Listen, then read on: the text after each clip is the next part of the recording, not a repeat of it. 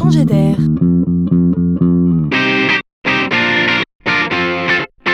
C'est la chronique de Laurent Collen.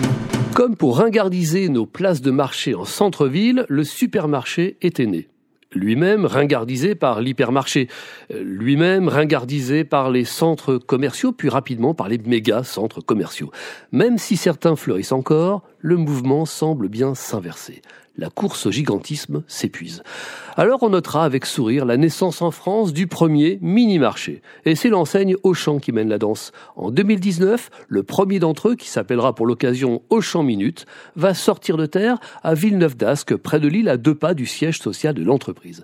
Alors imaginez un box de 18 mètres carrés, rouge, habillé pour moitié de vitrine. Sa particularité, ici, pas de personnel. On y entre librement, comme si on entrait dans un distributeur automatique de banque, mais en s'identifiant avec son téléphone.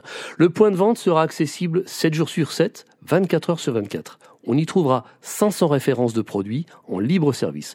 Pour acheter et payer, là encore, il ne faudra s'armer que de son smartphone. Il deviendra ainsi le point de vente en dur le plus facile et rapide à installer de l'histoire de la distribution. Il suffit d'un coin de rue, d'un accès à l'eau et à l'électricité. Pourquoi cette initiative?